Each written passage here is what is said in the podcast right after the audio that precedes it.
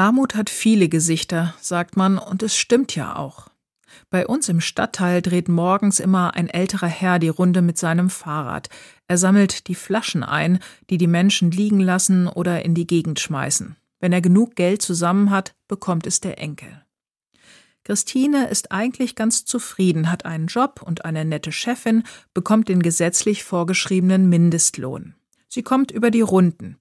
Aber groß sparen ist nicht drin und es darf halt nichts Unvorhergesehenes dazwischenkommen. Sorge bereitet ihr das Auto. Sie braucht ein Auto für die Arbeit, aber ihr Neffe, der ihr mit dem Auto hilft und es immer wieder repariert, hat gesagt, dass das nicht mehr lange gut laufen wird. Und dann? Die Referendarin an unserer Grundschule macht sich gut. Schnell hat sie die Herzen der Kinder erobert, besonders das von Xenia.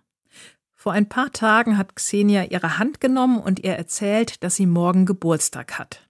Xenia hat von einem großen Geburtstagskuchen berichtet, den es geben wird, und von einem tollen Kinderfest. Im Lehrerzimmer erzählt die Referendarin von Xenia. Die Klassenlehrerin schüttelt traurig den Kopf. Davon träumt Xenia jedes Jahr, aber es ist bei ihr zu Hause kein Geld für Kuchen und Feiern da. Die letzten Jahre hat sie, die Lehrerin, immer einen Kuchen mitgebracht, damit Xenia wenigstens ein bisschen feiern kann. Die Referendarin und die Lehrerin gucken sich an. Ich bringe morgen einen Kuchen mit, sagt die Referendarin, und die Lehrerin lächelt. Ich glaube, ich habe noch ein paar Luftballons.